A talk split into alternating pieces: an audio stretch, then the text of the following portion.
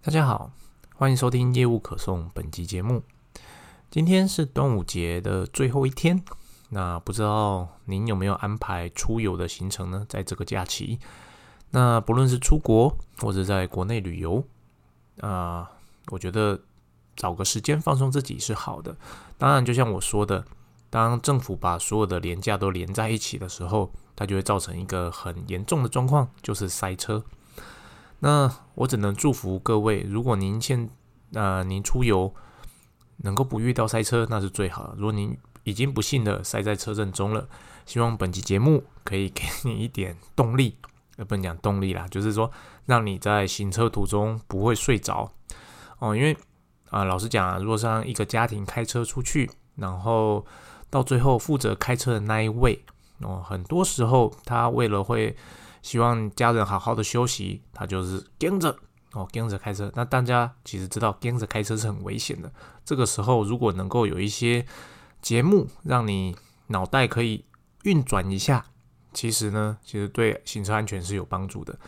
那为什么今天提前录节目呢？其实就是因为，诶，我昨天在开车的时候，昨天很幸运没塞到车。开车的时候，呃，听到一个节目。主持人说：“嗯，他为什么端午连假还要录节目呢？就是因为端午节的时候，如果他自己塞在车阵中，有一个节目可以听的话，他会觉得很棒。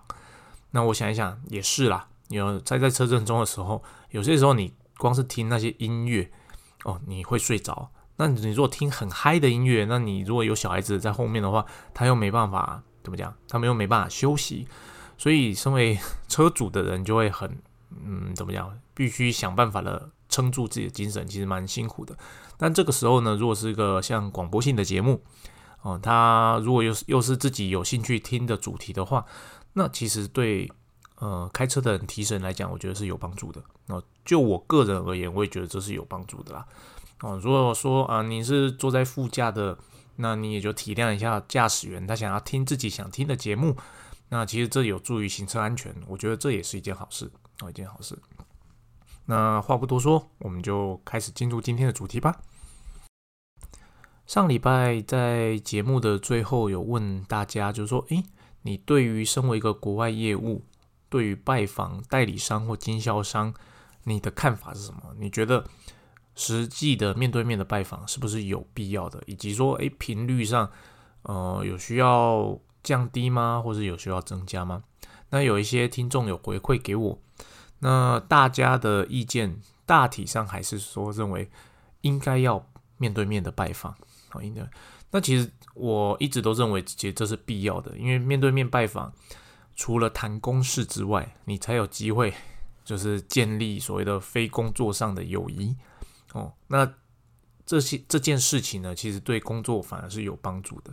那你视讯会议方便归方便，但是它建立的就只是工作这件事情。嗯，我不是要否定视讯会议这件事。其实视讯会议在这两三年发展很快速，也真的很方便。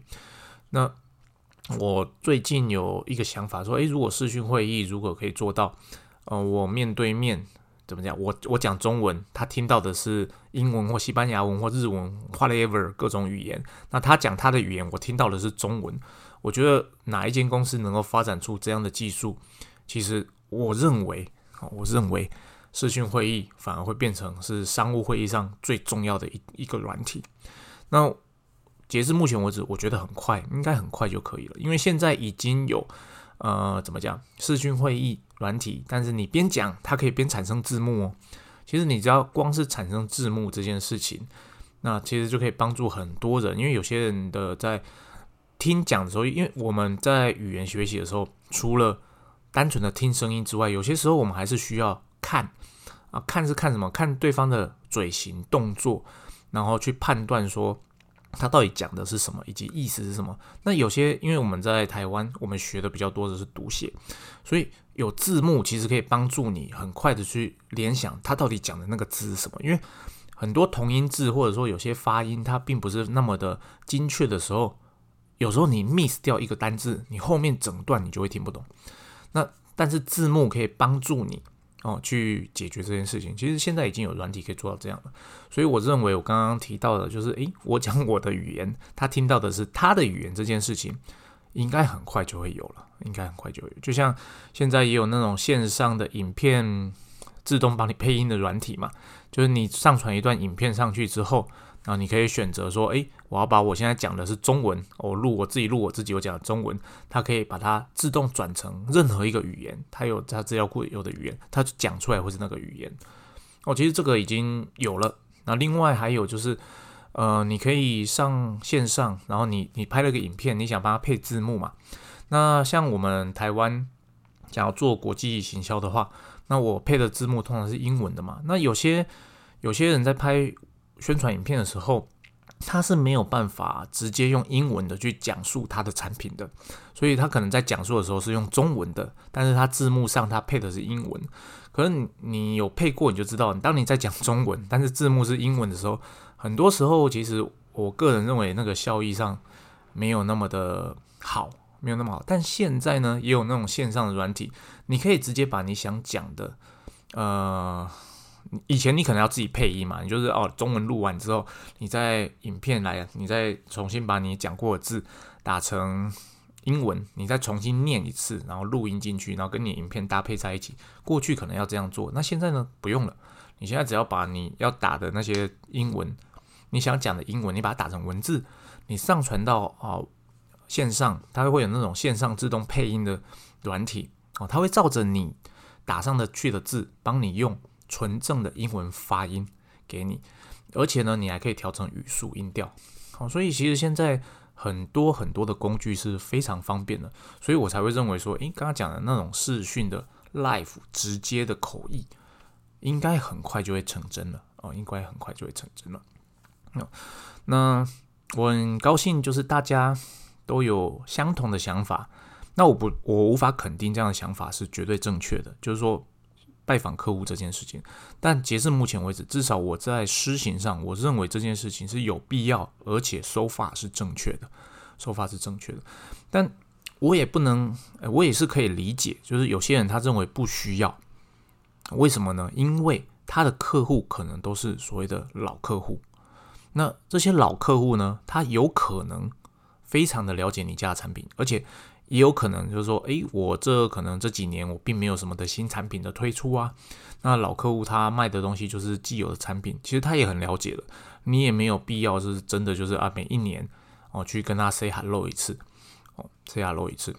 那我可以理解有这样的想法，但是呢，如果你的产品线是不断的推陈出新，对，你一直有新产品出来。而且你也知道说，诶，你的代理商那边他不是原本的团队，他原本的团队可能还在，但是他有公司有增长、有扩充、有新的人加入的时候，这个时候其实你是有必要去的，因为你必须 update 你的资讯给你的代理商，那你的代理商那边的人也变多了嘛，所以其实你是有必要去帮他做重新的教育训练，也要让这些新的人认识你，不要不然的话，就是说，诶，你久而久之，你只会跟那些既有的。呃，之前跟你接洽的人有所联系，这些新来的人其实跟你都没有都没有连接的。等到这些原本跟你有接洽的人，他突然间走了，那不论是任何理由，他可能离职了、换工作了、退休了，你跟这间公司的连接瞬间就断掉了，哦，瞬间就会断掉了。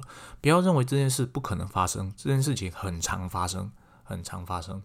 哦，所以说我还是认为定期的。去代理商那边 say hello 是有必要的。除了刚刚讲的产品交流之外，啊，建立呃商务之外的人际关系，你也要认识那边新的人。诶，这边就是要提醒说，不要我们每次去都只跟固定的人去做呃认识。他有新人，我们就是要说，哎，能不能介绍一下？能不能介绍一下？换个名片啊，至少说你跟他有有有所认识了嘛，不会说。啊，未来某一天啊，你这个窗口他离开了，你跟下面的人全部都是新的，他可能在这段时间他就跟别的供应商建立了新的关系了，但你没有。那当他有 power 的时候，他会选择你吗？那还很难说，那还难说。当然，我们身为外销的业务，我们大大多时候大多数时候碰面的其实是代理商的老板或者是采购阶级，就是高层级的啦。啊，这样的问题比较少，但其实也是会有那种你的代理商是一间蛮大的公司，他们就是权责分明的很清楚。那这遇到这种的，当你的窗口异动的时候，你很有可能你在那边所累积下来的实力一瞬间就消失了。哦，这个其实我遇过蛮多次的，所以这边还是要提醒大家，这些平常该做的事情就是应该要做。那你认为不需要做的，你可能就是因为过去。太安逸了，哦，或者是说，哎，你可能过去前几年，你下面的呃业务们，他们哦一直去拜访，一直去拜访，好像没有有一个真正的策略的目标，或者是说，好像没有带来所谓的正面的效益，让你觉得，哎，有没有去好像没有差。但有些时候，这并不代表说有没有去没有差，有没有可能就是因为他有去了，所以你才可以维持目前的这些绩效？你有没有这样想过？而不是说，诶，他去了，绩效并没有提升，哦，这是另外一种的想法，另外一种想法。所以说呢，嗯，身为不论你是身为业务本身，或者是你身为业务的主管，或者是身为公司的高管，啊，我们在做外销的时候，我们不要吝啬于让你的业务去跟代理商培养感情这件事情。哦，这件事情的重要性，就像你假设我们在台湾，我跟我的客户。去培养感情，其实是一样的重要。很多时候，商务上的成交，它并不单纯的只是利益的结合。哦，虽然说我们在讲呃商业行为，讲的就是利益，没错，商业行为很现实的，它真的是利益导向。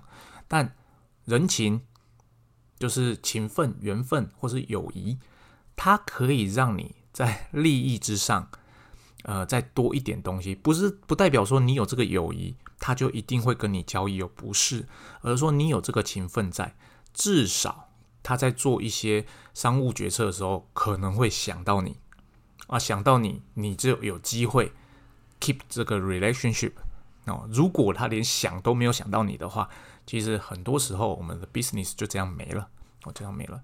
这是延续上周的一个话题。那这一两天，我相信有 follow 到新闻的人。最最大的事件就是俄罗斯的瓦格纳佣兵哦，朝着莫斯科进军这件事情了。那也很快哦，这个新闻来的又快又突然，而且他们进军的速度非常的快。然后隔一个晚上，诶，他们谈成了合作。那其实呢，这件事情在刚发酵的时候，很多人就。我看到很多文章，分享很多人很多文章说，哇，糟糕了，俄罗斯要糟糕了，他们自己要内战了。哦，有没有可能内战？有可能，但是呢，呃，你会觉得因为这样子的情况下，就导致俄罗斯崩溃吗？我觉得这就是想的太太一直线哦，太一直线，因为很直觉的去想就知道了。嗯，俄罗斯当然为了打乌克兰，投入了非常多的兵力到。俄乌边界那边嘛，可是呢，这些兵力占俄罗斯的总兵力的几成？有没有去想过这件事？哦，一定一半都不到。当然，你会说，哎，并不是所有的兵力都集中在莫斯科啊。当然了，但是呢，你想一个瓦格纳一个佣兵团，他有多少人？了不起就几万人嘛。这样的人，就算他用突袭的方式冲进了俄罗斯克里姆林宫，你认为俄罗斯就会因此而？一败涂地吗？哎，不太可能吧，因为这个国土这么大 哦，国土这么大，它在远东哦，还是有很大的实力存在。它在呃圣彼得堡那边，嗯，还是有海军的存在。所以基本上，其实呃，看到昨晚应该是昨晚，昨晚的那些哦很兴奋的文章，我觉得，哎，当然了，我看得出来很多里面都是嘴炮讲讲而已啦。但是呢，就有些人，哎呀，煞有其事，很认真说，嗯，我们要好好的想一想这件事情可能会对未来台湾跟中国造成什么样的影响。中国看到这样子，会不会因此而不敢打台湾呢？哦，其实我觉得这些都是想的太单纯，太单纯。那果不其然，可能也比我预想的更快了。今天一早起来，这件事情就解决了。啊，怎么解决的？哦，就是有人出面调停，调停之后啊，那就解散了。什么事情都没有 哦，什么事情都没有。所以呢，其实这就是我们当我们看到一个事件发生的时候，我们要注意这个事件。但是呢，我们不要太主观意识的把自己的愿望投射在里面哦，投射在里面。怎么说呢？就是我们人就是会有一个习惯，就是我们会希望事情照着我们想要走的方向去走。那这是这是必然的，每个人都有这个习惯。但是呢，如果我们因为这样子，我希望别人也照着我所想的去走啊，其实那就不对了。我可以提出我的看法，你可以提出你的看法。那我们看法不合的时候，我们就只是讨论，而不会说，哎，你提出了你的看法，我提出我的看法，我们看法不合，我说，哎，你那边没有知识的人才会那样想，把对方打到呃一个可能极左或极右。其实二分法这件事情是非常非常的危险的，很危险。你不讲危险啊，其实它就是造成呃大家对立的一个最主要的问题点所在。我们都希望哦，中共那边看到这个。不要打过来，但是呢，我们从客观的来看，嗯，这件事情会造成影响吗？可能会，我只能讲可能会，因为我不知道哦。但是大家都认为说，俄罗斯打乌克兰，也许让中共有一些警惕，让他不敢攻打台湾，有没有可能？有可能啊。但有没有可能从另外一个角度想？诶，从这个事件中，中共学到了一些东西，让他可以准备的更充分，某一天。真的武功台湾有没有可能？也有可能啊。那你说哪一个说法是对的？我不知道，可能两个都是对的，当然也可能两个都是错的。哦，可能其中一个对，其中一个错。那这些东西你现在做的都只是预测，那它并不会代表说你的预测一定是正确的。所以你在现阶段你就否定另外一方的讲法，其实是非常非常的呃不民主的哦，不民主。我只能这样子说。哦，扯远了，也就是这件事情它发生的又快又急。那我当下的第一个想法其实就是，A business 怎么办？business 怎么办？如果它的怎么讲，它战争扩得更大了，我靠，我欧洲的生意是不是就全毁了？哦，甚至那个嗯，中东那边的生意会不会就是诶有另外的波澜产生？因为我看到车臣那边也蠢蠢欲动。哦，我因为我想到的就是生意。哦，这一块那还好，它事件很快的就平息了。当然，平息会不会是表面上平息啊？也有可能。所以我们就是要持续的关注这些国际的大事件。好，因为这些大事件如果跟我的生意本身没有连结的话，其实我们很多时候我们是没有办法感同身受的。但是这些国际的大事件跟你自己的 business 有所连结的时候，其实我们要非常快的有那个 sense 说，诶，这个事件可能对我之后。就是三个月、半年，生意上会造成什么样可能的影响？那这些可能影响，我有没有应应的对策？有没有应应对策？这个是当我看到任何国际大事件的时候，我脑袋会第一个时间去反应的哦，反应的事情哦。即使我在端午节放假，其实这个可能有点不能讲有点职业病，就是说，因为这这个东西跟你的切身利益有关系嘛。哦，你做得好。诶，你可以拿到比较多的分红，那你自然而然的，你就会觉得，嗯，我应该去思考这件事情。当你做的好或坏，跟你的收益本身上没有任何的差异的时候，其实你也不会去 care 这些事情。OK，所以其实这个也是跟公司的呃制度有所关系。当你要培养一个好的业务，你要留住一个好的业务，你的制度上的设计能不能让它自身的利益跟公司的利益是？呈现正相关的结合，其实这是非常非常重要的一件事情。那我不知道绝大多数公司怎么做，但我觉得这件事情很重要，因为这个只唯有这么做，才有可能业务他开始站在公司的立场去想事情，而不是只会站在自己的立场去想事情。更甚者，他可能完全就没有想事情，反正不管我怎么做，我拿到的薪水都是一样的。哦，有没有觉得，如果你聘请到这样的一个员工？其实是对公司来讲没有什么帮助，除非他的主管很厉害，主管安排好了所有的事情，反正你业务就是照着我的路去走就好了。这是另外一种例外，有这样的公司吗？有，对。但如果不是的话，基本上其实，呃，公司可能就是在吃老本而已。可能过去很强的老业务们打下来的江山，那现在的新一辈，那也许他。公司改了制度，觉得公司很稳定，反正你就进来，照着旧的方式做事就好。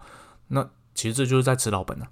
他并不带，他并没有创造新的 business 进来，他就是照着既有的 business run。那在这种情况下，其实很危险啦。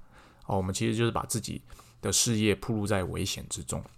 哦，这是我从瓦格纳反叛哦这个 story story 哦衍生出来想跟大家分享的事情。当我们遇到极端事件的时候，也不一定要极端事件，就是区域型的。危机的时候，其实我们要想的就是，What can I do? What should I do? 我应该做什么？我可以做什么？我当地的代理商有没有问题呀？哦，他需不需要帮忙？或者说，诶，我那边的铺险会不会过大？那这些问题背后一定会有一个答案以及一个行动。那这些答案以及行动，我们有没有做好那个准备？有做好那准备，基本上其实我们就不用担心。以及说，如果我们公司本身就在全球有做风险的分散，我就我我并没有把我的生意过度集中在某一个区域的话，其实就比较不会遇到这样的问题。